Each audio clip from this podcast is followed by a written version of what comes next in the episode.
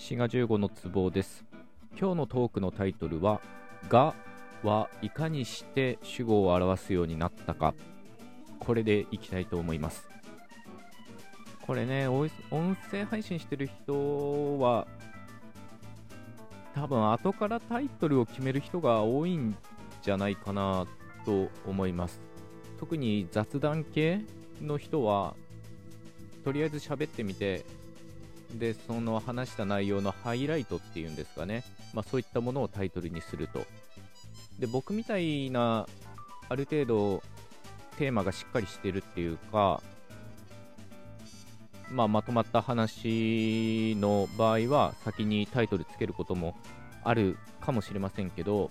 まあ、僕もどっちかっていうと後付けですね。タイトル後付け派です。ただ今回はちょっとね逆にがはいかにして主語を表すようになったかっていうのも決めてしまって、えー、それでお話ししていこうと思います。まあ、ややタイトル硬いんですけど、うん、でも非常に面白い話だと思うんですよね。まあ、主語って何なのか、目的語って何なのか、まあ、この辺の議論は面白いものがありますけど、まあ、とりあえずざっくりと主語っていうのをみんなが分かってるっていう前提でちょっとお話ししていきますね。で日本語の主語っていうのは「が」っていうものがつきます。まあ、そういうことにしておきます。これってよく考えると、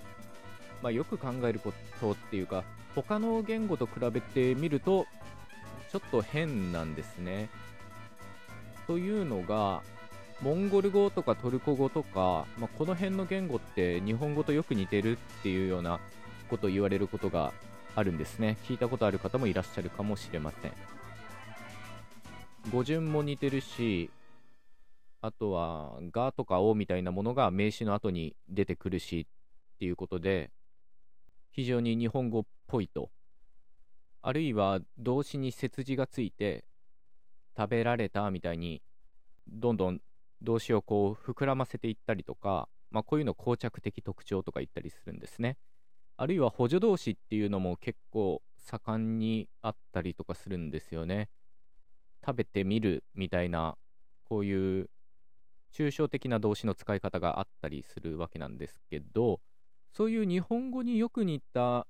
言語では、主語っていうのは特に何もつかないんですね。がみたいに何かつけて主語を表すというよりは何もつかないことによって主語を表していると。なんか、それって日本語から見ると変わってるように思われるかもしれませんけど、合理性という意味においては、そっちの方がしっくりくるというか、主語っていうのが最もよく現れる名詞だとすれば、何もつかない方が発音の負担が減るんですよね。記憶の負担というか。まあ、こういうの言語の経済性っていうんですけど、例えば、日本語は食べるに対して食べないっていう形があるわけですけど、どんな言語でも否定形が何かしらマークがついて、まあ、有標的で、肯定形に何か特別な形をつけるっていうことはないんですね。多分、多分ないと思う。どんな言語でも英語だってそうですよね。not みたいなものをつけることによって否定を表してると。肯定っていうのは特に何も言いません。そういうふうに考えると、繰り返しになりますけど、最も品質する名詞、主語にわざわざ何か形をつけるっていうのは、どうも効率が悪いといえば悪いことかもしれません。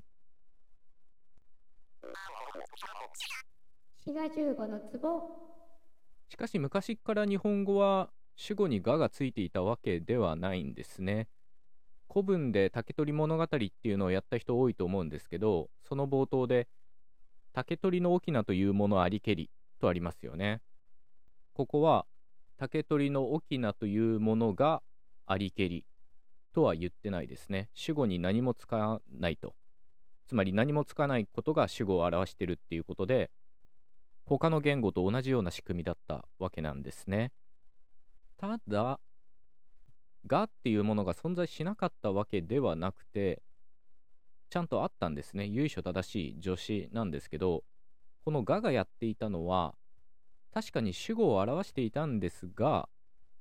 その時動詞の形は終止形以外のものだったんですねどういうことかっていうと例えば条件を表すような未然形とか依然形とかありましたよねあるいは連帯形とかそういうふうに動詞の形が終止形以外の時の主語を表すのに「が」っていうのが使われていたんですね。で有名なのは「源氏物語」に「スズメの子を犬木が逃がしつる」っていうのがあるんですね。でこれはスズメの子をワンちゃんが逃がしちゃったっていう文なんですけどここで「犬木が」っていうふうに「が」が出てきています。これは何でかっていうと「逃がしつる」っていうふうに完了の助動詞「つ」が連帯形の「つる」になってるのでまあ終止形ではないということで主語の名詞に「が」っていうのがついてるんですね。この「が」と合わせて「の」っていうのも同じように主語を表していました。ただこの主語っていうのは動詞が終止形の時以外の主語なんですね。この「が」と「の」の使い分けっていうのは結構はっきりしていて「が」っていうのは人間名詞につきやすくて例えば代名詞ですね。まあ、現代でも我が家とか君が代っていうふうにががついてますよね。一方、のっていうのはそういった制限はあんまりなかったようです。いろんな名詞についていたらしいんですね。というわけで、今お話ししたことをまとめるとですね、動詞が終止形の時は、特に主語に何かつけるってことはなかったんですね。竹取の翁というものありけりみたいに。ただ動詞が終止形以外の時、まあ、条件を表したりとかあるいは犬木が逃がしつるみたいに連帯形の時は主語を表すがとかのっていうものがちゃんとあったということなんですね。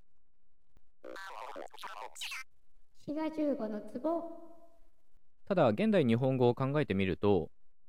文末が終止形であっても「が」っていうのは出てきますよね。犬が走っているみたいに「が」っていうのは出てきています。これは何でかっていうと昔の日本語我々が習った古文では終止形と連帯形っていう別個の形があったんですけど全部連帯形になってしまったんですね終止形ってなくなっちゃったんですだから中学で我々が習う現代日本語の文法では終止形と連帯形って分けてますけど特に動詞の場合は形が一緒ですよね。であれは別に分ける必要ないといえばもしかしたらないのかもしれません。それは何でかっていうと連帯形がもう終止形の役割まで分取っちゃったからなんですね。さっき挙げた例で言うと